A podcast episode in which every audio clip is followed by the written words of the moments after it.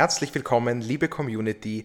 Ihr habt den richtigen Button betätigt. Ihr seid wieder beim On360 Podcast und ich freue mich wieder, dass ihr heute mit dabei seid, denn es erwartet uns wieder eine ganz besondere Folge. Thomas und ich haben nämlich einen Gast oder besser gesagt eine Gästin.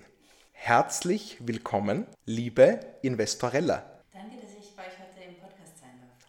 Für all jene, die dich nicht kennen, ähm, würde ich ganz kurz vorstellen, wer du bist, liebe Investorella. Ähm, hinter dir versteckt sich der echte Name Larissa Krawitz. Du bist Finanzmathematikerin, du bist ehemalige Aktienhändlerin, Strategieentwicklerin, Treasury Managerin, Aufsichtsrätin und Vermögensberaterin. Ja, das klingt sehr beeindruckend. Wir werden uns die Aufschlüsselung all dieser Begriffe ähm, ersparen, sonst müssten wir noch eine Stunde dranhängen wahrscheinlich. Aber es ist eine große Ehre, dich heute hier zu haben. Vielen Dank, dass du dir die Zeit genommen hast, äh, mit äh, Thomas und mir hier heute Platz zu nehmen in unserem äh, netten kleinen Büro. Und äh, damit grüß dich, Thomas. Hallo Max, hallo Larissa, hallo liebe Community. Wir haben für heute äh, das Thema Frauen am Finanzmarkt vorbereitet. Das ist ein Thema, das uns bei On360 nicht das erste Mal beschäftigt. Wir diskutieren laufend darüber, äh, wie wir Frauen für unsere Community gewinnen können, äh, liebe Larissa. Und da bringst du natürlich eine besondere Expertise mit. Du bist äh, seit vielen Jahren in dem Thema tief drinnen und berätst auch sehr viele Frauen über deine Plattform, wie man am Finanzmarkt partizipieren kann. Und nachdem es für uns besonders wichtig ist, möglichst viele Leute auf den äh, Finanzmarkt zu bringen, äh, freuen wir uns sehr, dass du heute auch unserer Community sozusagen deine Stimme leist. Ja, ich freue mich, es wird ein, ein sehr, sehr spannendes Gespräch. Und wie ich mit äh, Investorella begonnen habe im November 2018, da war ja das auch das Motto, Make the Markets Female. Damit, mit dieser Idee ähm, habe ich auch angefangen, weil ich bin eines Tages im Büro gesessen und ich habe mich so richtig geärgert. Ich habe mir gedacht, es ist richtig schade, dass so wenige Frauen am Kapitalmarkt sind. Also ich kenne das aus meiner Laufbahn. Ich war, äh, gerade wie ich jung war, auch bei so vielen Events, wo es für mich normal war, immer die einzige Frau zu sein. Ich habe einmal in einem Unternehmen gearbeitet, wo ich meine eigene Toilette hatte, weil, ja. ich, ja, weil, ich, weil es, es, gab einfach keine anderen Frauen. Und ähm, da habe ich dann einen Facebook-Post darüber gemacht in, in der äh, Gruppe eines Frauenvereins. Und ich dachte mir, da melden sich vielleicht fünf, sechs Leute und ich mache gelegentlich so ein Kapitalmarktseminar bei mir zu Hause auf der Couch. Und dann haben sich aber an demselben Tag 130 Frauen gemeldet. Mhm. Und ich habe mir gedacht, wow, das, das ist ein Zeichen, habe meinen ersten Vortrag gemacht und aus diesem ersten Vortrag sind weitere entstanden. Also ich hatte dann von anderen Vereinen Einladungen und ich hatte eigentlich nie vor, Investorella zu werden. Das ist mir eher so passiert. Ähm, ich habe mir gedacht, ja, ich bleibe halt einfach irgendwie in, in der Corporate World oder äh, mache irgendwas im, im, im Fintech-Bereich, äh, habe Unternehmen beraten auch, äh, immer wieder Startups beraten, hatte ein, ein finanzmathematisches Startup selbst. Und ähm, ja, aber dann ist mir Investorella passiert und ich habe mir gedacht, das ist eigentlich meine, meine Mission, denn gerade Frauen, wenn man bedenkt, es gibt den Gender Pay Gap, es gibt den Gender Wealth und Pension Gap, die noch einmal größer sind als der Pay Gap. Gerade Frauen sollten für dieses Thema sensibilisiert werden. Und so habe ich mit meiner Arbeit begonnen und ich habe ja, seit November 2018 viel zu tun. Wow, danke für diese einleitenden Worte. 130 äh, äh, Frauen, die sich gemeldet haben, da gleich äh, bei erster Gelegenheit. Das ist wirklich eine beeindruckende Zahl. Ähm, das ist eine Zahl, Thomas, auf, auf die kommen wir wahrscheinlich schon. Aber ähm, wie wir wissen, liegt der Frauenanteil in unserer Community bei knapp über 20 Prozent. Und das ist jetzt äh, keine Zahl, äh, auf die wir sehr stolz sind, aber eine Zahl, die wir akzeptieren müssen. Und ähm, wir würden heute gerne erörtern, warum das schwierig ist mitunter. Und äh, meine erste Frage, äh, die ich gern an euch beide richte, äh, wäre die folgende. Ähm, spiegeln diese 20 Prozent äh, Frauenanteil, den wir in der Community haben, den Frauenanteil am Kapitalmarkt wider? Also ich würde sagen, mehr oder weniger ja.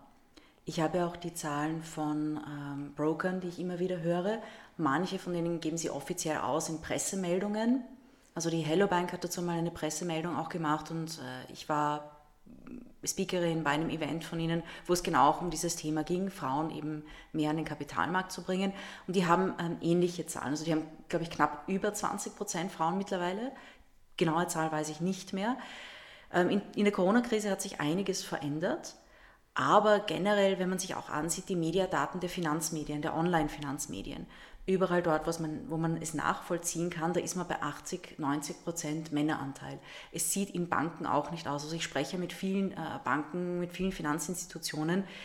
Wenn man sich anschaut, wer besitzt die Depots, was sind die Depotvolumina, da, da ist das ungefähr das Gleiche. Also seid jetzt nicht besser oder schlechter als der Durchschnitt. Ich glaube, so 80, 20 ist bei den meisten Finanz- bei den meisten Unternehmen, Finanzdienstleistern ist das der Standard.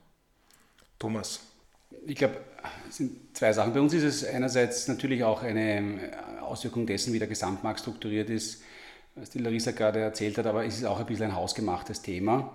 Ähm, wobei auch das eigentlich vielleicht nur eine, sozusagen eine zweite Order ist. Ein zweiter Order-Effekt, nämlich der, dass wir als junges Unternehmen unsere Marketingausgaben natürlich sehr ähm, gezielt eingesetzt haben oder einsetzen mussten und in einer modernen Welt mit Performance Marketing Möglichkeiten sieht man halt sehr schnell, ähm, welche Arten von Kundengruppen sich ähm, günstiger erreichen lassen. Und, und dort sieht man, dass eben die Herausforderung darin liegt, dass Frauen deutlich schwerer zu erreichen sind, deutlich teurer zu erreichen sind, als das Männer sind. Ähm, warum das der Fall ist, darüber kann ich auch nur spekulieren. Da gibt es sicher eine gewisse Grundskepsis, die dazu führt, dass man eben auf Marketingmitteilungen hin für Finanzprodukte nicht gleich reagiert. Ähm, vielleicht ist es ein genereller abgeschwächter, und wir haben gerade vorher auch über Finanzpsychologie schon gesprochen, bei, nachdem die Larissa meine Bibliothek sozusagen zerpflückt hat. Ähm, und äh, da gibt es natürlich schon, also Gier und Angst sind zwei der Haupttriebfedern äh, im Anlagebereich, auf jeden Fall im kurzfristigen. Und jetzt könnte man wahrscheinlich schon die Hypothese aufsetzen, dass das vielleicht im männlichen Geschlecht etwas stärker ausgeprägt ist, diese beiden Themen, also höhere Gier, noch stärkere Angst auch und dass Frauen vielleicht da sogar ein bisschen weniger schwingen, was sich auch im sehr guten Anlageverhalten bei der Way von Frauen zeigt, die deutlich stabiler anlegen im historischen Mittel, als das Männer tun. Das heißt, daher könnte es ein bisschen kommen. Ähm, ich glaube durchaus, dass äh, man mehr Frauen erreichen kann, ohne dass es liegt nicht grundsätzlich daran, dass sie nicht wollen, sondern es ist einfach ein bisschen höhere Skepsis da. Die wiederum führt dann dazu, dass die Kundenakquisitionskosten höher sind. Das wiederum führt dazu, dass vorwiegend Männer angesprochen werden und dann kommt man eben bei dieser 80-20-Struktur raus. Vielleicht noch ein kleines, äh, eine kleine Geschichte dazu. Wir haben uns natürlich immer wieder überlegt, wie wir das ändern können. Ähm, wir haben dann auch ähm, von unserem Creative Director die Frau, die auch im, ähm, im Influencer-Bereich tätig war, gebeten, mit uns Werbung zu definieren. Und unsere traditionelle Werbelinie war immer eher in den Vordergrund zu stellen, dass man als Anleger Miteigentümer wird dass mir eben als Anleger ein Anteil ähm, an den Unternehmen und ihren Gewinnen gehört, dass ich also an jedem iPhone mitverdiene, weil als Eigentümer von Apple ähm, gehört mir ein Teil des Gewinns von Apple, Apple macht seinen Gewinn mit iPhones. So. Und da war dann die Linie, dass man halt ähm, typisch, ich würde jetzt einmal sagen, oder vorwiegend weibliche Accessoires in den Vordergrund gestellt hat, so im Sinne von quasi verdienen mit am Leadschatten, verdienen mit an diesen Dingen. Und da haben wir unfassbar negatives Feedback bekommen. So im Sinne von quasi, dass wir also von einer spezifischen Gruppe, äh, werden auch wieder die gemeint also das wäre jetzt quasi äh, fast schon sexistisch, was wir da tun, sozusagen Aha. Frauen in eine Ecke zu stellen, Aha. im Sinne von quasi, dass sie nur diese Produkte kaufen würden oder sonst, äh, sonst was. Ja. Also es ist auch einfach nicht einfach, weil es dann innerhalb, glaube ich, ähm, bei Männern und Frauen einfach wieder dann auch Gruppen gibt, die sehr schnell negativ reagieren auf jeglichen Versuch, da Positives zu bewirken. Gibt es auf beiden Seiten, das ist nur eine unmittelbare Anekdote aus unserer eigenen Erfahrung heraus, die es für uns einfach immer sehr schwer gemacht hat, ähm, da zu versuchen, diese Quote nach oben zu bringen. Ähm, Larissa, wir hatten ein Interview mit dir auf der App, schon ein kleines schriftliches, das sehr interessant war. Und ähm, da erwähnst du, dass äh, für Frauen Märkte was Böses sein können oder vielleicht diesen Bias mitbringen, dass Märkte böse sind. Kannst du ein bisschen erklären, was da dahinter steckt? Also generell denke ich mir, auch, auch um das ähm, aufzugreifen, was du gesagt hast, Thomas, es ist ein bisschen bei Frauen, das, was im Vordergrund steht, ist das Sicherheitsbedürfnis. Und äh, da gibt es natürlich viele verschiedene Ansätze. Also wenn man sich anschaut, da gibt es eine interessante Studie, glaube ich auch vor einem halben Jahr ist die circa rausgekommen oder vielleicht fast ja, diesen, diesen Sommer über den Wertpapierbesitz in Österreich. Wie viel Prozent der Bevölkerung welche Art von Wertpapiere halten. Und es waren 21 Prozent der Männer haben Aktien, 8 Prozent der Frauen, 14 Prozent der Männer haben ETFs, 7 ähm, Prozent der Frauen. Das Einzige, wo die Frauen vorne waren, war der Bausparvertrag. Mhm. Also 50 Prozent der Männer in Österreich haben einen Bausparvertrag, 55 Prozent der Frauen. Da ist es einerseits dieses, dieses Sicherheitsbedürfnis. Und ich glaube, das, was da auch so negativ reinspielt, ist das Image des Kapitalmarkts. Ich meine, was, was kennen wir? Wir kennen äh, Filme wie Wall Street, Boiler Room, The Wolf of Wall Street. Und ich meine, ich bin zu jung, um all diese Sachen live erlebt zu haben und wie ich im Handel gearbeitet äh, habe, habe ich definitiv nicht so viel Spaß gehabt. Also wir haben vielleicht einmal am Freitag einen Champagner getrunken, das war ja. aber schon das, das höchste der Gefühle. Und das ist, glaube ich, etwas, das gerade junge Männer anspricht, aber Frauen eben nicht. Und ähm, um, um, um da ganz auch, auch so ein bisschen in die, in die Psychologie hineinzugehen. Und da, das ist einerseits gut, aber andererseits auch, auch böse, denn auch wenn man das aus feministischer Perspektive nicht wahrhaben mag, es gibt viele Klischees, die stimmen. Ich liebe ja die Konsumerhebung der Statistik Austria. Mhm. Ich weiß nicht, ob Sie euch diese Zahl jemals angesehen habt, was, was Menschen in Österreich wofür ausgeben. Und wenn man sich das ansieht, also das sind quasi die nackten Daten, die neutralen Zahlen, dann sieht man, dass Klischees mehr oder weniger stimmen. Frauen geben fast dreimal so viel für Mode und Kosmetik aus wie Männer. Männer geben mehr als das Doppelte für Autos aus im Vergleich zu Frauen und Männer geben auch das Doppelte in Cafés und Restaurants aus. Das heißt, im Prinzip, ja, Frauen machen sich schön, Männer haben schnelle Autos und laden Frauen zum Essen ein. Also wenn man sich die Zahlen so anschaut, das sind für Single, Single-Personen unter 60, ähm, dann, dann, dann, stimmen diese Klischees bis zu einem gewissen Grad. Man das muss natürlich, ist erstaunlich. Ja, also ich, ich finde das, ähm, ich, ich greife das gerne auf. Warum? Weil oft, wenn ich jetzt Investment-Workshops habe, äh, dann, dann ist der erste Einwand immer, ja, Frauen haben ja gar kein Geld. Und dann sage ich, das stimmt, dass es einen Gender Pay Gap gibt, dass Frauen weniger verdienen. Gleichzeitig gibt die Durchschnitts-Single-Frau in Österreich 192 Euro pro Monat für Kleidung und Make-up aus. Das heißt, ja, es gibt auch Extremfälle, aber ähm, es ist nicht so, als gäbe es da nicht Möglichkeiten. Also eben wieder auch aus feministischer Perspektive, wenn man sich selbst einfach mit wenig Schminke und Mhm. mit immer dem gleichen Kleid schön findet, kann man da einiges an Geld sparen, das man dann investieren kann. Denn wenn man einmal 65, 75, 80 ist, ist es relativ egal, was man mit 25, 30 getragen hat, ob man fünf Kleider hatte oder zehn.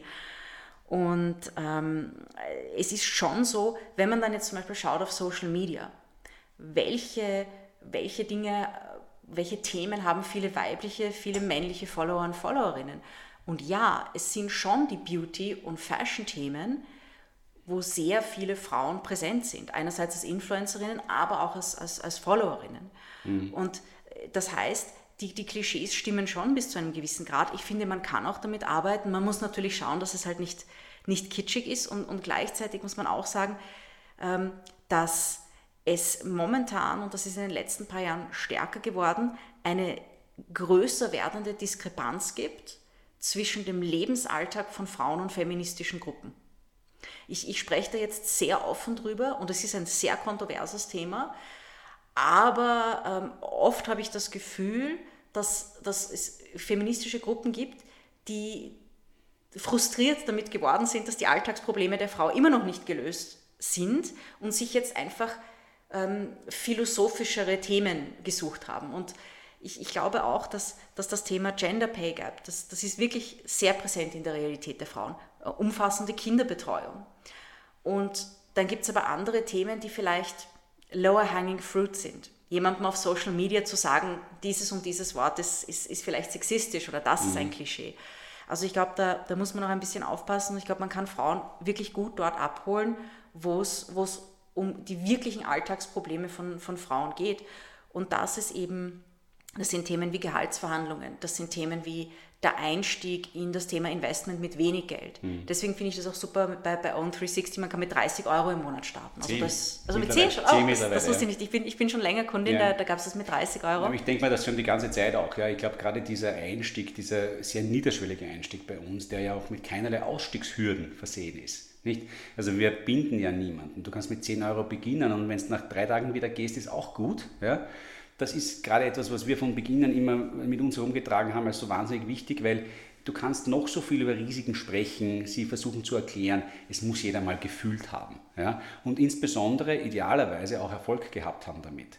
Und der Kapitalmarkt ist eine unglaubliche Wertschöpfungsmaschinerie, wenn er richtig strukturiert ist für den Anleger, nämlich mit geringen Fixkosten und geringen laufenden Kosten. Dann kann es langfristig eigentlich nur funktionieren.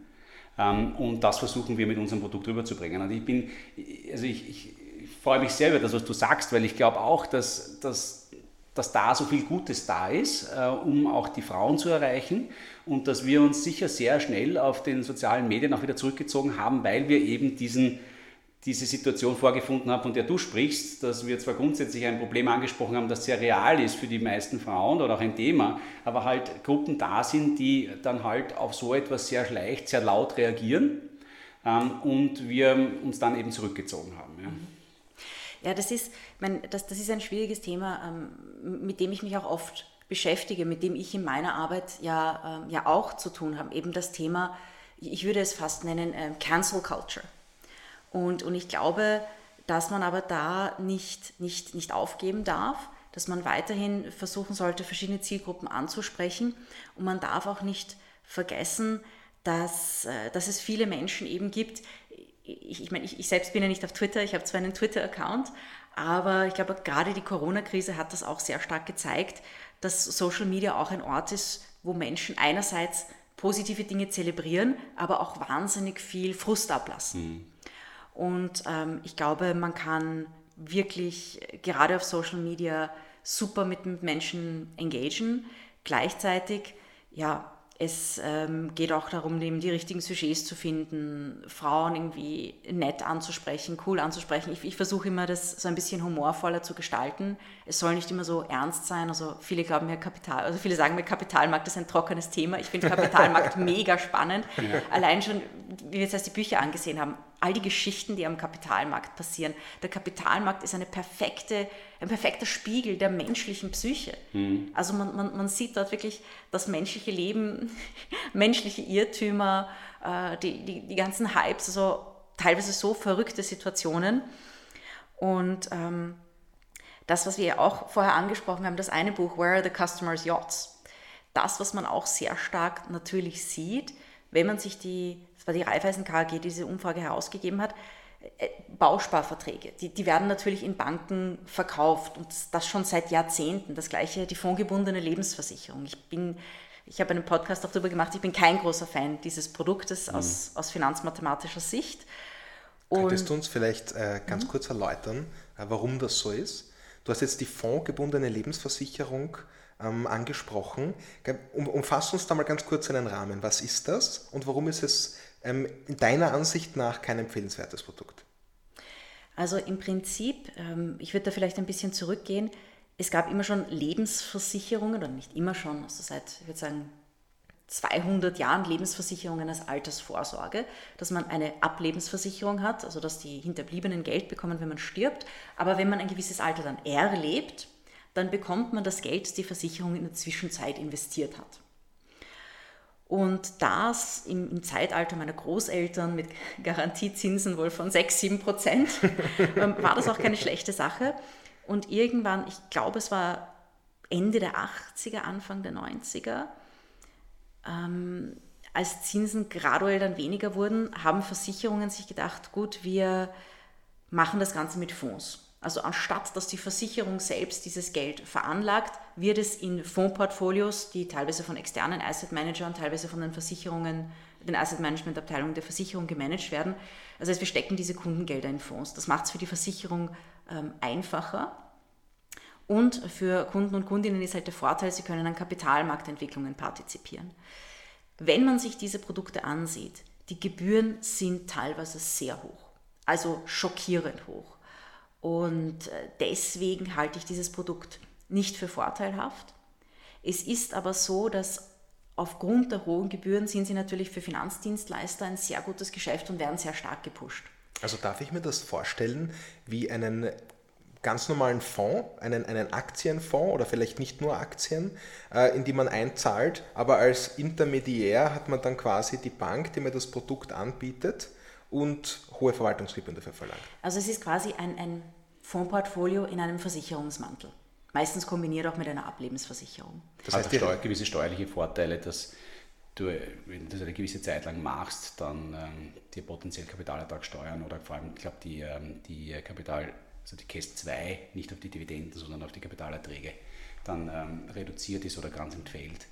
Ähm, ich habe da die genau gleiche Perspektive wie du. Ich meine, ähm, eine der abgeleiteten Produkte war ja auch diese prämienbegünstigte Zukunftsvorsorge, also die dritte Säule, ähm, das Projekt zu sagen, die österreichische Bevölkerung soll staatlich unterstützt auch in ein eigenes privates Pensionsprodukt investieren. Auch das hat man dann wieder, ehrlich gesagt, gar nicht nur, weil die Versicherungen es so äh, teuer verkauft hätten, sondern insbesondere durch die Kapitalgarantie eigentlich zerstört. Die Kapitalgarantie kostet alleine 5% pro Jahr. Ähm, dazu kommen dann noch Fondkosten von 2% pro Jahr bei diesen Produkten typischerweise, dann bist Wahnsinn. du schon bei 10% da kann die staatliche Prämie schon sehr hoch ausfallen, dass überhaupt noch übers überbleibt. Noch dazu, wo dann diese Produkte dann auch noch in ein in einen, in einen ähm, Raster gezwungen wurden, was Aktienanlagequoten und so weiter betrifft, dass sie das eigentlich kaum verdienen konnten. Ähm, da hat man viel in der Vergangenheit falsch gemacht. Ich glaube, jetzt kommt mit dem paneuropäischen Pensionsprodukt ein neuer Versuch, das besser zu machen. Aber im, es gibt sehr viele einfache Produkte da draußen, die jeder verstehen kann, die nicht die Komplexität von Versicherungshüllen mit sich bringen, die es auch genauso tun und die eben wie in unserem Fall einfach auch ein schnelles Gehen wieder erlauben. Weil das Problem bei der vorgebundenen und bei allen anderen Dingen ist ja auch, wenn du vorzeitig aussteigst, hast du immer hohe Penalen. Äh, und deswegen macht es dann keiner. Mittlerweile hat jeder verstanden, dass das mit der prämienbegünstigten Zukunftsvorsorge nicht funktioniert. Aber die Leute sozusagen, du musst die Prämien zurückzahlen, wenn du vorzeitig aussteigst, das wollen sie auch nicht machen und deswegen bleiben sie halt drinnen. Ähm, was wir zumindest sehen ganz stark ist, ähm, ich weiß nicht, ich würde es nicht Lethargie nennen, aber es gibt eine sehr hohe Beständigkeit im Verhalten. Verhalten zu verändern braucht sehr viel Aktivierungsenergie. Ähm, oder eben sehr einfache Zugänge. Ähm, und wir haben uns halt auf den einfachen Zugang fokussiert mit On360. Ja. Ähm, du hast vorhin gesagt, äh, Larissa, angesprochen hast du den Bausparvertrag dabei, dass das das Produkt ist, das Frauen mehr haben als Männer tatsächlich. Und ist das ein Produkt, das du heute noch als empfehlenswert ähm, bezeichnen würdest? ich, ich, hätte es in der Vergangenheit auch nicht als empfehlenswert bezeichnet. Also wenn man sich jetzt anschaut, die, die, die Zinssätze im Vergleich zur Inflation, man, man hat dann eigentlich einen, eine real negative Rendite. Und das ist natürlich nicht wünschenswert. Es gibt natürlich gewisse Szenarien, in denen es Sinn macht, wenn man sagt, man möchte in relativ kurzer Zeit ein, ein Haus kaufen oder aber auch das Eigenkapital für eine Immobilie, dass man das Geld einfach irgendwo parkt. Da macht das natürlich Sinn. Ähm, sonst ist es einfach das Thema Sicherheit. Und ich glaube, auch das ist der Grund, obwohl sie finanzmathematisch nachteilig sind. Und ich, ich bekomme ziemlich viele Watschen, wenn ich das so sagen darf, ähm, dafür, dass ich, dass ich das Thema anspreche, die, die gebundenen Lebensversicherungen. Aber, aber da stehe ich wirklich dazu, weil ich habe mir die Verträge teilweise auch durchgerechnet. Mhm. Aber es ist das Thema Bausparvertrag, Versicherung, dieses Sicherheitsthema, das ist bekannt, das hatten schon die Großeltern und ich glaube, dass das eine große Rolle spielt. Und was den Kapitalmarkt oder das Kapitalverständnis in Österreich oder auch im deutschsprachigen Raum betrifft, ich glaube, es ist sogar eine Generationenfrage. Ich glaube, es ist sogar noch extremer ähm, und ich denke mir, dass es jetzt mit den Millennials erst anfängt, weil die Millennials doch die erste Generation sind, für die die Pensionsproblematik wirklich real auch schlagend wird. Ja, wobei ich, also ich befürchte leider, dass, ähm, dass äh, wir jetzt momentan sind wir gerade in einer Phase, wo es allen gut geht, die irgendwie anlegen. Ähm, das wird nicht immer so bleiben. Ähm, die nächste Korrektur wird kommen. Potenziell in einzelnen Assetklassen eine sehr, sehr große Korrektur. Äh, aus meiner Sicht im Kryptobereich einfach nur eine Frage der Zeit bis da die Luft ähm, massiv ausgehen wird. Auch im Technologiebereich ähm, sind die Bewertungen nicht mehr rechtfertigbar. glaube, in vielen anderen Bereichen der Aktienmärkte sind sie total rechtfertigbar. Also der Aktienmarkt als Ganzes, den halte ich nach wie vor für sehr gesund. Aber ich glaube, die, die Problematik ist immer, ist eigentlich noch zusätzlich die Bausparen wird als eine Kategorie wahrgenommen. Also es gibt einen Bausparvertrag. Und deswegen, den hat es immer schon gegeben und der hat dieses Sicherheitsthema, das er mit sich bringt. Äh, Lebensversicherungen etwas ähnliches, nicht? Also die Lebensversicherung, die Versicherung, wie du sie auch betont hast, steht da im Vordergrund. Und, äh, und was da dran, dann hinten drinnen ist, dass sich das auch unterscheidet, ist nicht immer so wichtig. Lebensversicherung ist einmal das, was die Leute abgespeichert haben. Es gibt, ich glaube, allein im deutschsprachigen Raum, wir reden über 20.000 plus zum Vertrieb zugelassene Fonds. 20.000 plus. Ja, zum Vertrieb zugelassene, für Privatkunden zugelassene Fonds. Ähm, also es ist ein, und eigentlich braucht es nur eine Handvoll. Ja, es braucht vielleicht fünf unterschiedliche, um die typischen Anlagezwecke ähm, von Privatanlegern zu befriedigen. Und es gibt aber 20.000. Und alle diese 20.000 wollen verkauft werden. Deswegen wird immer gesagt, der eine ist super oder der andere ist super oder der ist super. Es gibt nicht die eine Kategorie dessen, was du kaufst.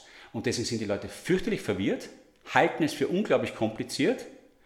Und ich glaube, am Ende des Tages ist wirklich da, sind Leute wie du, Larissa, einfach gefragt, die da auch einfach, die da den Leuten die Angst nimmt. Ja? Ich bin in einem privaten Gespräch einmal angesprochen worden, auch auf dich und so positiv im Sinne von quasi, da, da, da fühle ich mich wohl, da fühle ich mich sicher, da fühle ich mich gut beraten, ähm, weil wir auch über das Thema Frauen bei Home 360 gesprochen haben. Es war auch eine Kundin von uns, zufälligerweise, die mich bei einem, äh, bei einem Social Event darauf angesprochen hat und sie hat mir erzählt, dass sie über dich zu dem Thema gekommen ist, Anlegen an sich und dann halt sich damit beschäftigt hat, uns dann gefunden hat und sich bei uns sehr wohl fühlt. Aber, aber ich glaube, diese Komplexität, die der Markt kreiert, weil er sie braucht, um sich zu rechtfertigen, ja, der Markt der Vorgesellschaften braucht diese Komplexität, um zu rechtfertigen, dass es ihn gibt, weil eigentlich braucht es ihn nicht.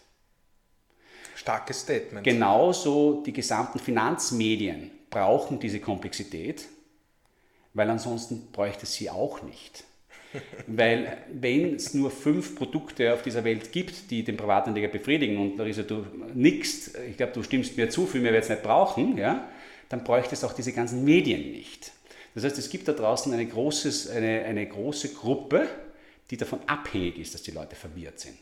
Stimmst du das so auch zu, Larissa? Ich, ich muss ein bisschen schmunzeln, weil ich habe, ich habe vom, vom Gerd Krommer die äh, Präsentation für sein Paper. Es lesen ja alle diese populär ähm, hm. Investmentbücher, aber das, die habe ich nicht gelesen. Ich ähm, habe mir sein Paper bestellt, also seine Diplomarbeit quasi, weil ich habe mir gedacht, ich möchte mir anschauen, finanzmathematisch, was er wirklich gemacht hat, um das genau nachzuvollziehen. Da, da handelt es sich um wen? Ja, da handelt es sich, das ist ein äh, deutscher Vermögensverwalter, der hat, glaube ich, an der ETH Zürich promoviert und hat quasi den optimalen Anlageansatz für deutsche Privatinvestoren entwickelt. Also aus steuerlichen Gründen, viele in Österreich machen das auch, weil sie eben diese die, die Bücher, ich glaube, das heißt souverän investieren mit ETFs oder so, weil sie die gelesen haben. Es ist aber auf die Steu deutsche Steuersituation auch optimiert. Also für Österreich deswegen nicht ganz ideal, weil die Steuersituation doch eine andere ist.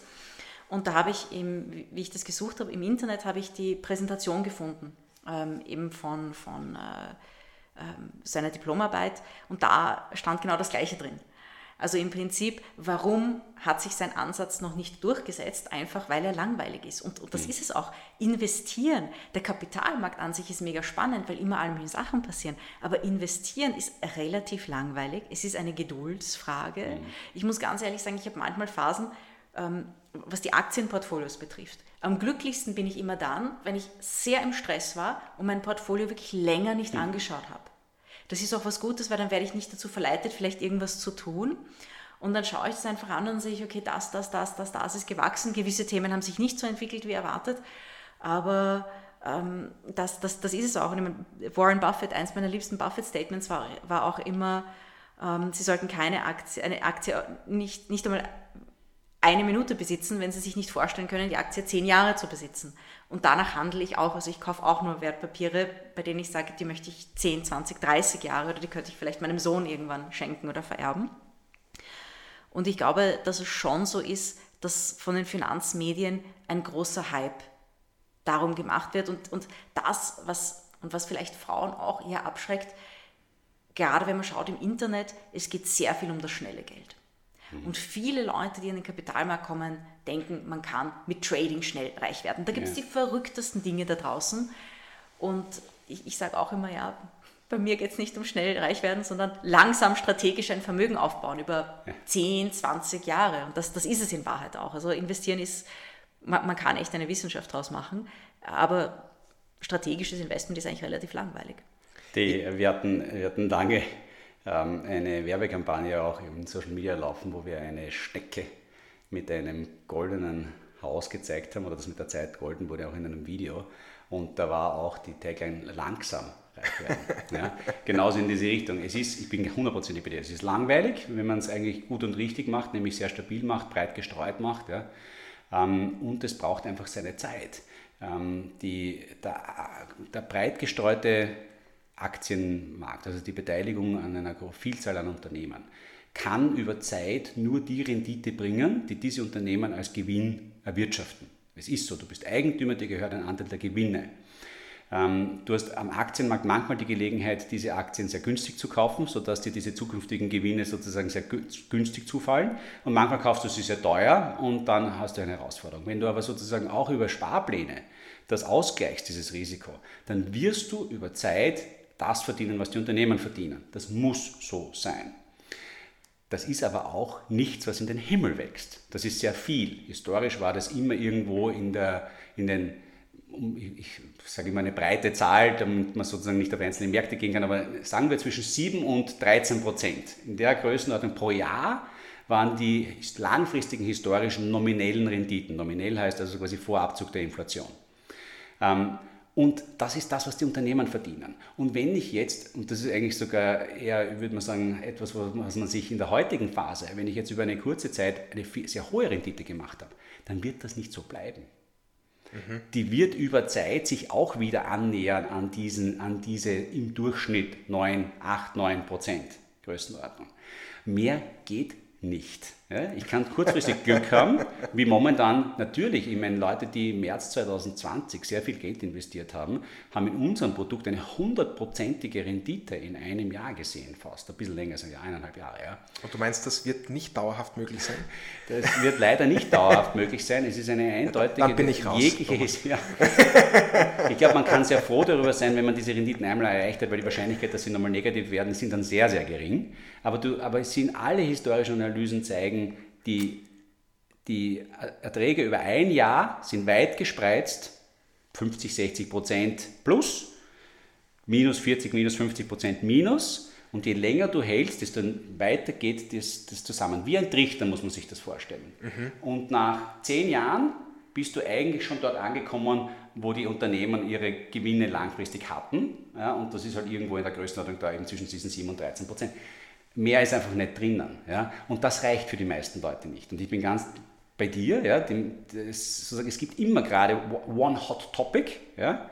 Der, Im besten Fall der amerikanische Technologieaktienmarkt. Das ist noch sozusagen der Best Case, weil das sind produktive Assets. Ja? Im Worst Case ähm, wie es halt auch der Nico Ich letztens gedacht hat, irgendwelche Meme-Aktien oder Shitcoins oder sonstigen irgendwelche Themen, die kurzfristig poppen und dann aber natürlich auch wieder gleich untergehen können. Nur das ist im ersten Moment der Person, die das kauft, vielleicht auch gar nicht bewusst. Ja? Ähm, Larissa, du hast im Interview, das wir mit dir hatten, äh, hat das auf mich den Eindruck gehabt, als hättest du eine Entwicklung äh, durchgemacht, die als Ziel hatte, dass du am Ende gesagt hast, ähm, buy and hold. Das schnelle Traden, wie es wir jetzt auch angesprochen haben, das äh, hat sich bei dir auch als Strategie persönlich nicht durchgesetzt, wenn ich das so sagen darf. Und äh, mich würde interessieren, äh, kannst du ein Statement darüber abgeben, ob das eine Entwicklung ist, die den männlichen Charakter des Kapitalmarkts unterstreicht? Ähm, die, die Hörer und Hörerinnen können es nicht sehen, ich, ich muss jetzt äh, ziemlich lächeln. Ja, absolut. Also wann, wann habe ich das gemacht? Wann habe ich das aktive Trading gemacht? Das war, wie ich wirklich direkt am, am Aktienmarkt gearbeitet habe.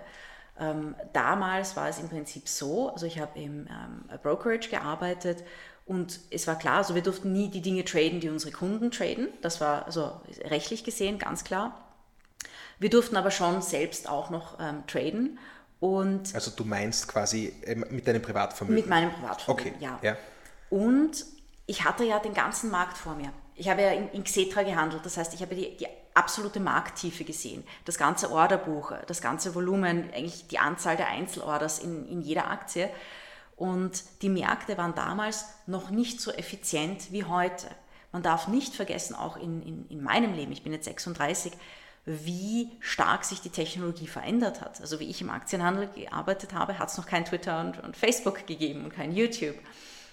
Und ähm, da gab es immer wieder Situationen, die man leicht ausnutzen konnte. Allein schon, weil der Markt in Österreich manchmal langsam war und es gab, äh, ich weiß nicht mehr, ich glaube Mittwoch oder Donnerstag, da gab es eine, eine, eine, Zeitung, die hat immer so einen, eine Aktienanalyse publiziert. Ja. Und es war fast wie Amen im Gebet, dass diese Aktien dann an dem Tag gestiegen sind. Die Leute haben das aber erst um 10 Uhr gelesen. Das heißt, wenn du quasi ähm, so um 8.30 Uhr die Zeitung gelesen hast und dann bei Markteröffnung dieses, dieses Wertpapier gekauft hast, immer 3-4 Prozent gemacht an dem einen Tag. Das war ähm, einfach, weil die Leute erst später ins Büro gekommen sind. Aber das klingt doch, als wäre das Trading lukrativer als Buy and Hold. Naja, es, es, es, in, Wahrheit, in Wahrheit ist es so, dass das Trading, man kann es immer noch so ein bisschen nebenbei machen. Und es gibt immer wieder so Situationen, die nenne ich No-Brainers. Dort, wo du eine sehr hohe Wahrscheinlichkeit hast, dass eine, die, die Aktie eines Unternehmens relativ stark in der nächsten Zeit steigt. Kannst du uns da ein Beispiel geben? Äh, die die Impfaktien zum Beispiel. Aha, okay. Also das war, das war etwas, ich meine, die haben natürlich eine riesige Volatilität gehabt, wenn man sich jetzt so Valneva anschaut, ja, so minus 40, plus 25 und das alles innerhalb von 72 mhm. Stunden. Ähm, das muss man natürlich aushalten, das muss man natürlich wollen. Es ist aber am Ende des Tages so, dass einen gerade als Privatinvestorin die Gebühren fressen. Dieses, dieses ewige Hin und Her. Und dann ist es auch schwierig, die Trades zu verfolgen. Also wenn man das nicht wirklich professionell auch macht und den ganzen Tag vom Bildschirm sitzt, verpasst man wichtige Sachen, dann verpasst man wichtige Ausstiegsmomente. Und wenn man jetzt ein normales Leben, einen normalen Job hat, dann kann man das gar nicht wirklich aktiv managen. Und es ist richtig viel Arbeit. Und dann schaut man sich am Ende des Tages an und dann denkt man sich, okay, jetzt habe ich mir die ganze Arbeit gemacht, die ganzen Gebühren gezahlt und da war ich vielleicht ein, zwei Prozent über einen Breitmarktfonds oder Breitmarkt-ETF, hat sich das wirklich ausgezahlt. Aha. Also das ist es im Prinzip. Also die Gebühren und der Zeitaufwand haben dich dann doch irgendwie erkennen lassen, da habe ich jetzt gar nicht so viel mehr verdient, als ich eigentlich mit einem normalen Fonds verdient hätte, sozusagen. Ja, die Larissa sagt ja auch quasi, sie spricht ja das zentrale Thema an. Also wenn es etwas gibt, was dir einen, eine Überrendite über den, den Kapitalmarkt ermöglicht, dann ist es ein Informationsvorsprung, ja, so wie du es auch besprochen hast dort vorher. Und ich meine, ich kenne ähnliche Situationen. Ich habe, als ich meinen MBA in den USA gemacht habe, habe ich meinen Sommerjob bei Goldman Sachs in New York gemacht und äh, dort hat es auch, da waren, die Burschen sind dort alle bis 10 am Vormittag, haben die alle nur selbst Aktien gehandelt. Gearbeitet hat dort keiner was. Ja. Deswegen sind sie dann am Abend immer so lange gesessen und haben sich darüber beklagt, aber im Wesentlichen haben sie den ganzen Vormittag nur ihre eigenen Sachen gemacht, typischerweise Aktienhandel. Aber es ist der Informationsvorsprung, den du brauchst. Und deswegen muss ich immer wieder so lächeln. Mir hat erst vor kurzem wieder jemand erzählt, dass er in einem Gespräch mit einem österreichischen ähm, Fondsmanager gesessen ist und der hat ähm, ganz begeistert über die ähm, PayPal-Aktie gesprochen. Und ich sage dann immer nur, jetzt stell sich einmal einer vor. Äh, der Aktienmarkt ist ja eine Balance aus Leuten, die heute sagen, dieses Unternehmen ist genau das, also das, ich bin bereit, für dieses Unternehmen mehr zu zahlen als ein anderer, der sagt, quasi für das bereit, Preis bin ich bereit, es zu verkaufen. Das heißt, es braucht immer einen, der glaubt, das ist sozusagen der richtige. Am Ende des Tages konvergiert das zu dem aktuellen besten Erwartungspreis zwischen den Leuten, die kaufen und verkaufen wollen. Und dieser Preis kommt zustande, dass sich auf der ganzen Welt Leute Gedanken machen, was ist das Unternehmen wert. Unter anderem auch wahrscheinlich 100.000 hochbezahlte Asset Manager in den USA. Jetzt muss mir einer erklären, wie es ein Asset Manager in Oberösterreich besser wissen will als all diese anderen Leute. Woher soll der den Informationsvorsprung haben? es ist unmöglich. Ja? Und wenn man sich das so vor Augen hält, ja, dann wird es einem auch relativ schnell klar. Ja? Aber in der Art sagt einem das natürlich auch keiner, weil auch der lebt ja davon, dass er eine tolle Geschichte über Payball erzählt. Na sicher, ich kann auch eine tolle Geschichte über Payball erzählen, ja? aber die Geschichten sind alle schon draußen, die hat jeder schon gehört. Er sicher nicht als erstes. Ja? Also es ist fast ein logisches Paradoxon. Also äh, du kannst als, Öst, äh, als österreichischer Asset Manager vielleicht in österreichischen Aktien einen Informationsvorsprung haben. Ja, vielleicht. Und der österreichische Aktienmarkt, das hat sich auch historisch gezeigt, ist notorisch ineffizient.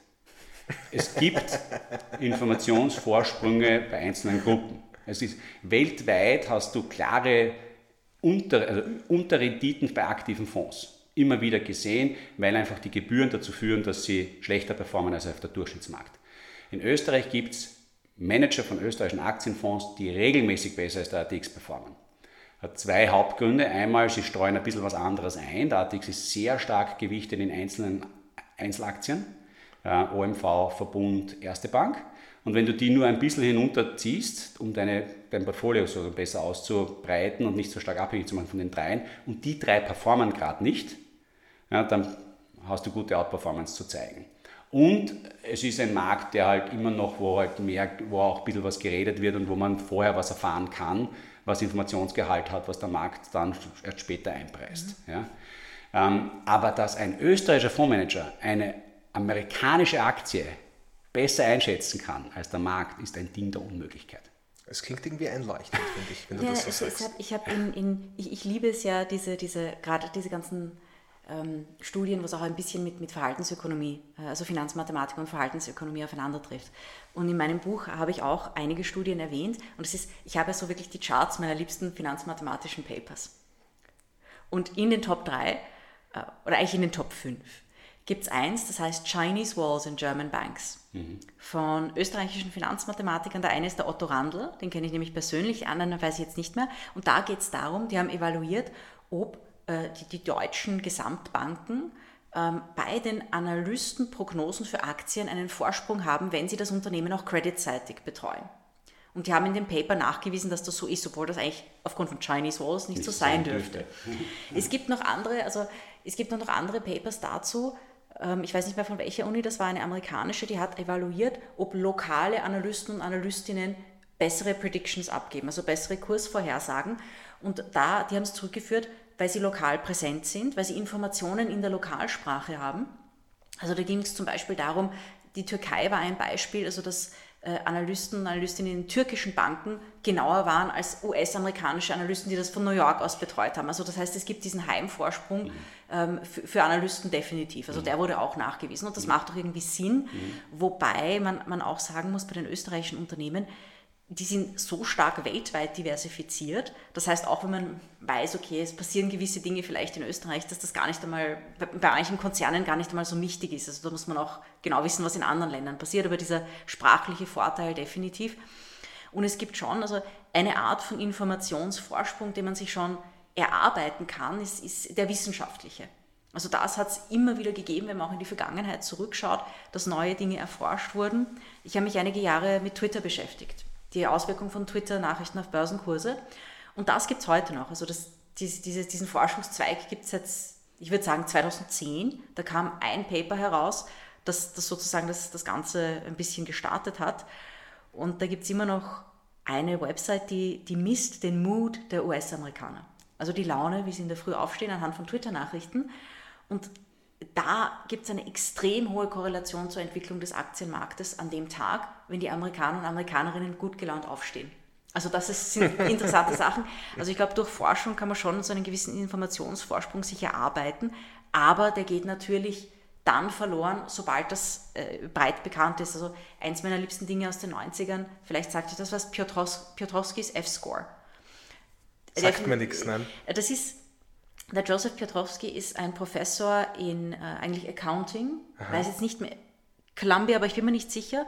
Und er hat ein Scoring-Modell äh, entwickelt anhand der Bilanzkennzahlen von Unternehmen und wie, also hat quasi wissen wollen, welche Bilanzkennzahlen sind ausschlaggebend dafür, dass sich der Aktienkurs im nächsten Jahr positiv entwickelt. Und hat, glaube 97 ein Paper darüber geschrieben.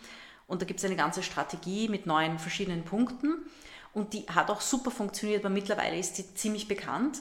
Und natürlich, je mehr die Information auch bekannt ist und finanzmathematische Papers liest mit der Zeit, lesen auch mehr Leute, wenden mehr und mehr Fonds, mehr und mehr Hedgefonds an, dann, dann geht dieser, die Überrendite durch diesen wissenschaftlichen Vorsprung auch verloren. Genau, also es gibt, Aha. Äh, es gibt eine Reihe von ähm, Marktanomalien, die beständig sind, ähm, die teilweise sehr kostspielig sind auszunutzen. Das heißt, man braucht sehr große Vermögenssummen, um das ähm, auch darauf handeln zu können. Was, was wäre so eine Anomalie? Typischerweise zum Beispiel äh, Merger Arbitrage. Ähm, wenn ein Unternehmen, ein großes Unternehmen kauft ein anderes Unternehmen, dann passiert typischerweise folgendes, dass ich sage jetzt, äh, ich zahle, ich bin, ich mache ein Übernahmeangebot für 70 US-Dollar, dann steigt der Kurs typischerweise nicht auf 70, sondern auf 69,5, ja, weil es noch eine Wahrscheinlichkeit gibt, dass der Deal ja vielleicht nicht durchgeht. Ja, das heißt, du hast hier quasi einen 79, sagt er wieder kaufen, der Markt gibt dir die Aktie für 69,5 und du musst eigentlich jetzt nur, die, die Tätigkeit ist dann jetzt nicht mehr einzuschätzen, ähm, wie der Markt quasi mit dieser Aktie sie bepreist, sondern ob der Deal durchgeht oder nicht. Ja? Äh, und da brauchst du aufgrund dessen, dass diese Preisdifferenzen sehr gering sind, sehr, sehr viel Geld, um damit wirklich Geld verdienen zu können. Aha, okay. Und gleichzeitig die Marktvolatilität auszuschließen. Das heißt, da muss ich dann noch mal ein paar Millionen dieser Aktie kaufen, damit diese Arbitrage... Das ist das Spiel der ganz, ganz großen Fonds ähm, und da kannst du als Kleiner nicht mitspielen. Ähm, für den Kleinanleger hat es immer die ähm, bekannten Marktanomalien des Value Investings und des Momentum Investings gegeben, also das sind die beiden großen Gegenspieler, wenn man so will. Ähm, das Value Investing hat immer quasi gesagt, etwas, was ähm, also langfristig outperformen Unternehmen, die günstige Verhältnisse von ihrer Wertschöpfung, also von ihren Gewinnen zu ihrem Book Value, also zu dem Wert ihrer Assets haben oder zu anderen Bewertungskennzahlen ähm, gegenüber Wachstumsunternehmen. Jetzt muss man dazu sagen, wenn man diese Strategie, die sicher über viel lange, lange, lange Jahrzehnte gut funktioniert hat, die letzten 20 Jahre angewandt hätte, dann hat das nicht gut ausgeschaut. Ähm, und das ist ein bisschen äh, die Krux von den allermeisten aktiven Anlagestrategien, die tatsächlich eine äh, Möglichkeit hätten, out zu performen, dass sie oft sehr lange nicht performen. Und äh, ich habe das einmal anhand von einer Studie auch ähm, selbst gemacht, mit Zahlen von, von Buffett auch. Auch der hatte Jahre hindurch, wo er den amerikanischen Aktienmarkt und den globalen Aktienmarkt deutlich underperformt hat. Wenn du dann in der Situation nicht Warren Buffett bist, sondern ein Asset Manager, der einen Value-Fonds verrät, dann bist du dein Geld los. Weil der Anleger da sehr kurz tickt ja, in solchen Situationen. Und da gibt es von Vanguard immer wieder auch eine Studie, also Vanguard, ein großer amerikanisches, eines der größten äh, internationalen äh, Asset Management Häuser, die groß geworden sind mit breit gestreuten passiven Produkten, also die einfach nur investieren in den breiten Markt. Die geben natürlich immer wieder äh, Studien heraus, die auch quasi belegen, warum das gescheit ist. Und da gab es eine, ähm, da gibt, kommt jedes Jahr neu heraus, wenn man sich ähm, die Wahrscheinlichkeit, ein Produkt zu finden im amerikanischen Aktienmarkt, das in zwei aufeinanderfolgenden Fünfjahresperioden, das heißt einen Fonds, der, sagen wir, von 2000 bis 2005 und dann von 2005 bis 2010 jeweils den amerikanischen Aktienmarkt outperformt, ist unter 10 So. Das ist also, gar nicht mal so viel. Das ist gar nicht mal so viel. Das ist mal das eine. Und das zweite Problem dabei ist das, von denjenigen, die, von den 9%, die das tatsächlich zweimal hintereinander schaffen, sind fast alle mindestens in einer Dreijahresperiode aufeinanderfolgend schlechter als der Markt. Das heißt, du musst die Bereitschaft haben, den schlechtesten zu kaufen, dass du potenziell den einen findest, der danach nachhaltig outperformt. Und dafür sind wir Menschen nicht gebaut. Das, ne, das, das klingt doch gar nicht so. It doesn't ja. happen, ja. Und ich meine, diese ganzen großen amerikanischen Value Investing Häuser, die kämpfen derartig mit dieser gigantischen Technologie Horst, die wir haben. Dieses, das Wachstum momentan wieder alles schlägt. Seit 2008 eigentlich ist also alles, was ist, ist Value, also sozusagen wertschöpfende, stark gewinnbringende Unternehmen, haben sie auch super entwickelt, aber alles eine Kleinigkeit gegen die Wachstumsunternehmen. Das heißt, diese ganzen Strategien stehen schon momentan wirklich nicht gut da. Heißt das, dass sie in zehn Jahren immer noch so schlecht dastehen werden? No. Ja? Aber wer greift sie heute an? Niemand mehr. Oder? Mhm. Ja, ich glaube, das sind auch zwei, zwei Sachen, die eigentlich noch zum, zum Trading gut dazu passen. Das ist die, die organisatorische Realität des Finanzmarkts, dass viele dieser Fonds ja dann auch vom Markt verschwinden. Mhm. Also wenn man, wenn man sich anschaut, ich, ich schaue mir gerne diese, diese Topseller mhm. unter den Fonds an. Fonds professionell macht da jedes Jahr eine Aufstellung. Und, und, man sieht de facto, dass sehr viele Fonds nach der guten vergangenen Performance ausgewählt werden. Das heißt, wenn du als Fondsmanager dann ein paar Jahre eine schlechte Performance hast und du hast keinen ewig langen Track Record oder du, hast, du bist ein sehr spezieller Hedgefonds mit einer speziellen Strategie und die Leute nehmen dich zur mhm. Diversifizierung rein, mhm. dann äh, verlieren diese Fonds ja auch Volumen. Und ab einem gewissen Grad werden die Fonds auch eingestellt, weil es einfach zu viel Volumen ist. Es ist 2008 äh, bis 2010 sind wahnsinnig viele Fonds auch eingestellt worden, weil ihnen einfach die Liquidität, das Volumen abgezogen wurde. Das ist das, ist das eine. Und das andere ist auch beim Trading von Privatinvestoren. Und wie ich eben im Aktienhandel gearbeitet habe, war das noch nicht so stark, das Algo-Trading.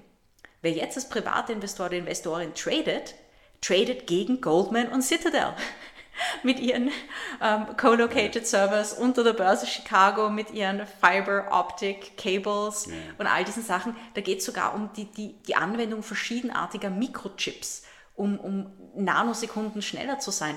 Das kann man als Privatinvestor nicht schlagen. Das, das ist einfach nicht möglich. Und ja, ich würde das Trading nicht ganz ausschließen, denn es gibt einfach so einen No-Brainer. Eben, wie wir gesehen haben, am Anfang der Corona-Krise, wo wirklich gute Unternehmen super günstig sind. Also wo man wirklich sagt, ähm, mein Lieblingsbeispiel davon war die Unibail. Dezember 2019 so um 145, 150 herum getradet, Shopping Center Anbieter, also gerade für mhm. österreichische Hörer und Hörerinnen, äh, Unibail oder Amco Westfield, Donauzentrum, SCS haben sie jetzt verkauft, hat Ihnen früher auch gehört, mhm. und ein Shopping Center Anbieter und die machen ihr Geschäft richtig gut, sind von 145 auf 32 gefallen in der Corona-Krise. Sie haben sich mittlerweile, ich glaube so 78 erholt und das ist eben eine Situation, diese Extremsituationen kann man immer noch mit Trading ausnutzen. Oder wenn man Unternehmen findet, äh, die eine eigentlich immer eine solide Dividendenpolitik gehabt haben, dann ist ein Crash, plötzlich ist das Unternehmen günstig und man kann es sich zu einer tollen Dividendenrendite ins Portfolio nehmen. Aber das kannst du ja auch mit einem breit gestreuten Fonds machen. Mhm. Nicht? Also das ist, ähm, das ist ein bisschen so das, was ich äh, eigentlich, was unsere Community unglaublich gut gemacht hat äh, im März 2020, ähm, als wir als die Fonds um knapp 20 Prozent gedippt sind in einem Monat, ähm, hatten wir in diesem Monat den vierfachen durchschnittlichen Zufluss in unsere Fonds. Das heißt, unsere Community hat ganz stark in den Dip hineingekauft, was dazu führt, dass wir heute eine durchschnittliche Rendite über alle unsere Anleger haben, zwischen 15 und 20 Prozent in der Größenordnung, annualisiert. Also unglaublich hohe Renditen aufgrund dessen, weil einfach die, das Verhalten richtig war, in diesen diese Marktopportunity hineinzukaufen. Genau das, von dem du eben sprichst. Das ist eine Zeit der Angst. Ja? Ähm, Im Wesentlichen, wenn ich in breit gestreute Fonds investiere, investiere ich immer noch in die Unternehmen, die all das produzieren, was wir zum Leben brauchen. Das, was wir immer wieder sagen. Und das geht auch nicht weg und das werden sie uns auch nie schenken. Der Verbund wird uns den Strom nicht schenken. Ja, der wird auch damit was verdienen wollen. Genauso wenig wird Apple uns die Telefone schenken. Auch die werden was damit verdienen und der Eigentümer wird das kriegen. Und das wird sich nie ändern. Deswegen sind gerade diese Opportunities natürlich das, was es zu nutzen gilt. Ich sage auch immer wieder, wenn mich jetzt jemand fragt, wie er den anlegen soll und ich tue mir immer ein bisschen schwer, wenn die Leute viel Geld auf einmal anlegen wollen, weil das Risiko von viel Geld auf einmal ist einfach extrem hoch, dass man im falschen Zeitpunkt ähm, den Markt erwischt. Das kann man vorher nicht wissen und danach kalte Füße bekommt und dann den Verlust mitnimmt, weil es halt einfach eine emotionale Sache ist. Aber wenn es um relativ wenig Geld über Zeit geht, also Sparpläne, das, was wir anbieten, dann finde ich, ist es einfach total sinnvoll, wenn man zum Beispiel sich eine 80-20-Strategie zurechtlegt, so sagt, eigentlich würde ich gerne oder ich könnte 200 Euro im Monat weglegen, aber ich lege jetzt nur 150 in den Sparplan an und die 50 lasse ich auf der Seite und warte, bis der nächste Tipp von 10% kommt und dann nehme ich von dem, was sich da angehäuft hat, auf meinem Sparbuch vielleicht die Hälfte und gebe es einmal wieder hinein. Und wenn es noch einmal 10% nach unten geht, dann gebe ich nämlich die andere Hälfte und gebe es hinein in den Fonds. Das ist die sicherste Art und Weise, wie du outperformen kannst. Wenn du das über Zeit machst, dann wirst du eine Überrendite über den Markt generieren.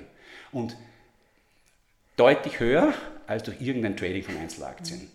Ähm, wie gesagt, ich, ich, ich, bin, äh, ich freue mich für alle, die Amazon für 100 Dollar gekauft haben. Ähm, und äh, solche Geschichten gibt es natürlich. Ja. Aber es gibt genauso viele, die sich auch mit diesen Aktien bereits die Finger verbrannt haben und äh, auch in Zukunft weiterhin verbrennen werden. Das wird nie aufhören. Weil, wie es die Larissa halt auch schon richtig gesagt hat, am Ende des Tages, wir alle hier in Österreich haben überhaupt kein Game zu glauben, dass wir amerikanische Aktien besser traden können als die Welt. Das ist just, it's impossible. Ja. Und das trifft auf Amazon genauso zu wie auf ähm, äh, PayPal. also. So, an, an dieser Stelle ähm, muss ich euch jetzt mal äh, unterbrechen, leider. Ähm, was ich sehr ungern, tu, sehr ungern tue, weil es ein total spannendes Gespräch ist. Also das macht mir da großen Spaß mit euch beiden.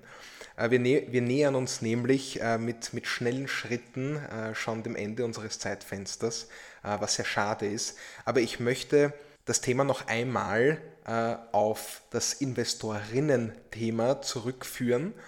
Und zwar mit äh, folgender Abschlussfrage, also die ich auch sehr bewusst an euch beide stelle. Ist Investieren geschlechtergerecht? Oder erleidet man als Frau eventuell Nachteile am Kapitalmarkt? Gibt es sowas? Äh, ich sage ich sag immer, das habe ich in meinem, in meinem Buch geschrieben oder auch in, in, in Interviews oder Podcasts gesagt, die Finanzmathematik ist für alle gleich. Gleichzeitig, wenn man jetzt genau darüber nachdenkt, dadurch, dass Frauen haben so ein bisschen einen Vorteil, dadurch, dass sie ein bisschen risikoaverser tendenziell sind. Also es gibt einige Studien, die eben aufzeigen, dass Frauen durch ihr etwas scheueres Verhalten bessere Renditen einfahren als Männer. Dann gibt es ein paar neuere Studien dazu, die zeigen, je höher der Bildungsgrad, desto mehr gleicht sich das aus. Also wenn man Leute in der Finanzindustrie hat, Frauen und Männer, ähm, die wirklich top gebildet sind in dem Bereich, dann ist der, ist der Geschlechterunterschied nicht mehr wirklich greifbar. Aha. Aha. Ähm, generell das, was ich sagen würde, es ist nicht das Investieren an sich. Ich glaube, es ist der Zugang zu Produkten. Es ist die Art und Weise, wie ähm, Produkte in Finanzinstitutionen, in Banken Frauen angeboten werden. Ähm, es ist so ein bisschen dieses gesellschaftliche Image, dass Investieren etwas für Männer ist.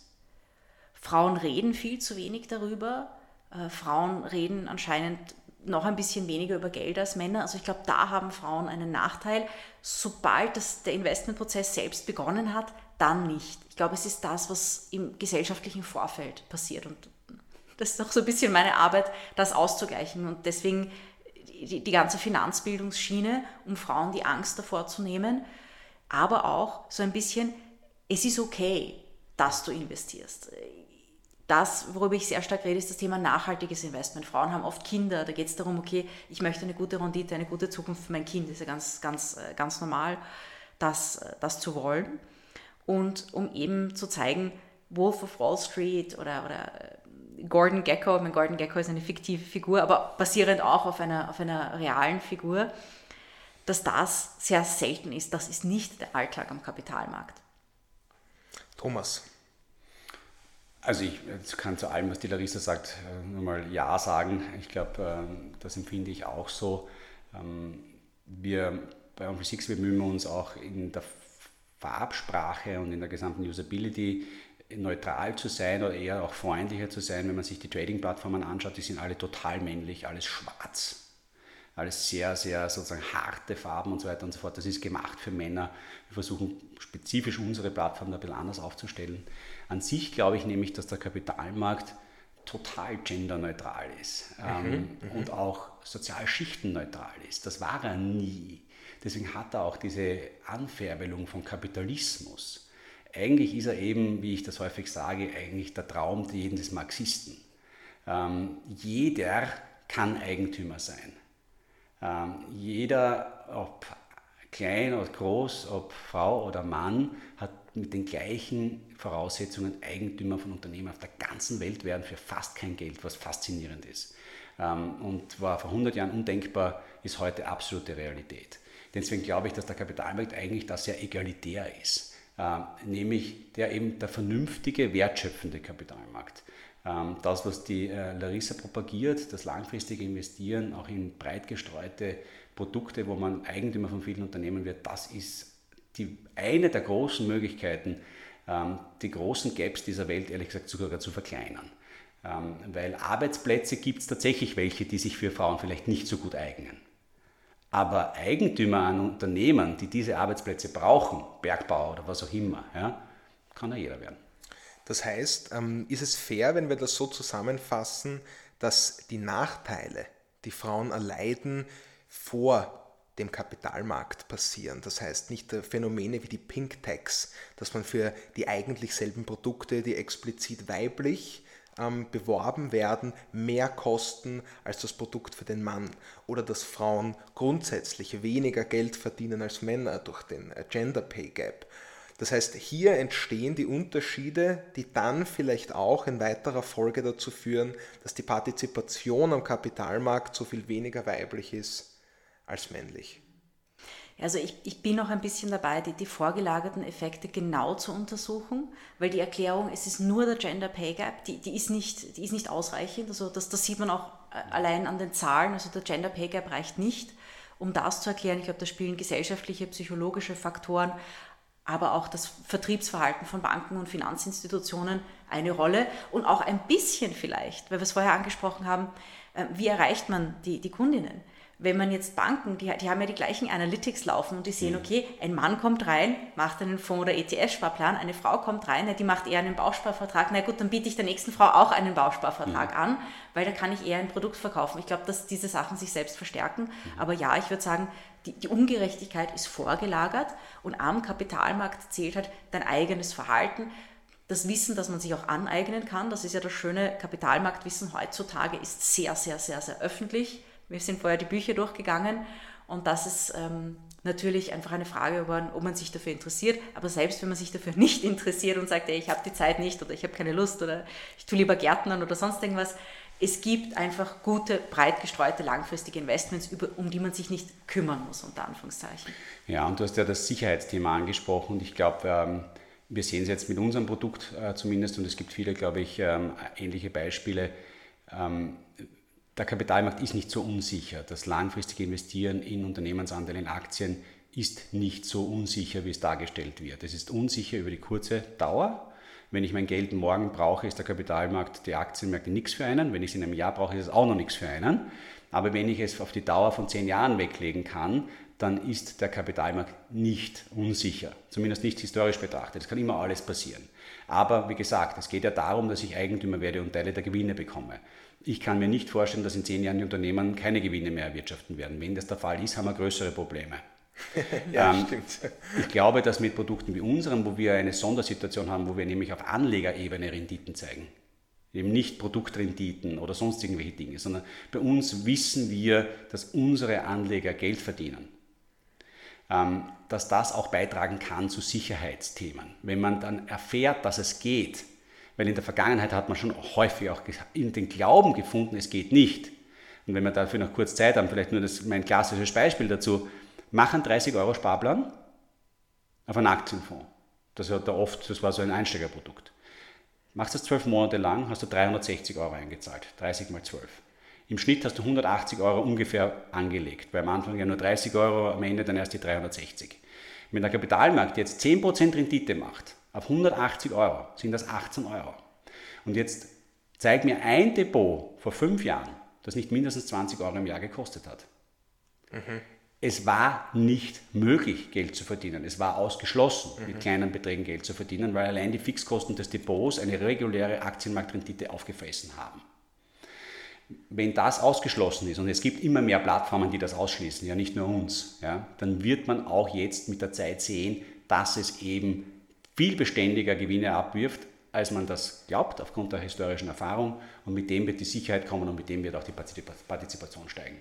Ich bin, ich bin sehr froh, Thomas, dass du auch diesmal deine Abschlusspredigt gehalten hast. Die kann man nämlich nicht oft genug hören. Ist das hören. wirklich schon so? naja, aber so merke ich es mir. Ja? ja? Genau so merke ich es mir. Wir sind, wir sind leider äh, am Ende angelangt. Liebe Larissa, ich äh, muss gestehen, äh, ich habe dein letztes Buch, Money Honey, äh, noch nicht gelesen. Das werde ich mir jetzt direkt bestellen. Äh, da bin ich jetzt schon richtig gespannt drauf.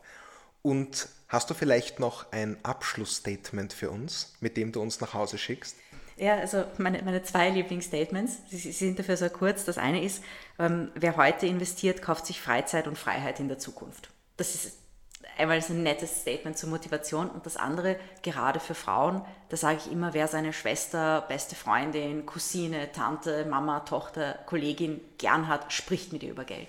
Es ist so wichtig, mit Frauen darüber zu sprechen. Wie sorgst du vor? Wie machst du das eigentlich? Wie stellst du dir das vor einer Pension? Worin investierst du? Einfach offen darüber sprechen. Am Anfang ist es ein bisschen ungewohnt, aber so kommen wir weiter. Wir kaufen Bücher von der Larissa und werden die über die App verlosen. Habt ihr das gehört? Habt ihr das gehört? Es wird Money Honey geben über On360. Das werden wir direkt so organisieren, dass das mit dem Release dieses Podcastes rausgeht. Setzt euch unbedingt äh, mit Investorella auseinander. Das kann ich euch sehr empfehlen. Wir werden uns was Spannendes ausdenken, das textlich begleitet wird, wie diese Bücher äh, an euch verlost werden können. Und damit verabschiede ich mich aus einer ganz spannenden Folge und freue mich schon darauf, dich hoffentlich bald mal wiederzusehen, liebe Larissa. Ja, das war jetzt so ein spannendes Gespräch. Ich kann, glaube ich, noch zwei Stunden ja. hier sitzen bei euch. Ja, ich ja, so, so geht es uns oft ja. leider, gell? Ja, wobei ich muss dazu sagen, so charmant ist quasi mein Gegenüber bis dato noch nicht gewesen. Also, also Normalerweise bist es nur du. Normalerweise bist es nur du. Ich habe mich am Anfang schon bereits total unterlegen gefühlt aufgrund der so angenehmen Stimme von der Larissa, die sich natürlich für solche Podcasts besonders gut eignet. Das kann man auch ruhig noch bringen, also ich stehe dazu. Großartig, großartig. Dann ähm, wünschen wir euch eine, einen guten Morgen, eine schöne Mittagspause oder einen schönen Abend, je nachdem, was ihr euch, wann ihr euch das anhört. Äh, folgt uns unbedingt äh, auf Spotify, Apple Podcasts und oder auf der Soundcloud und alles Liebe. Ciao. Bye bye, viel Spaß beim Investieren. Ja, genau. Ciao, bis zum nächsten Mal.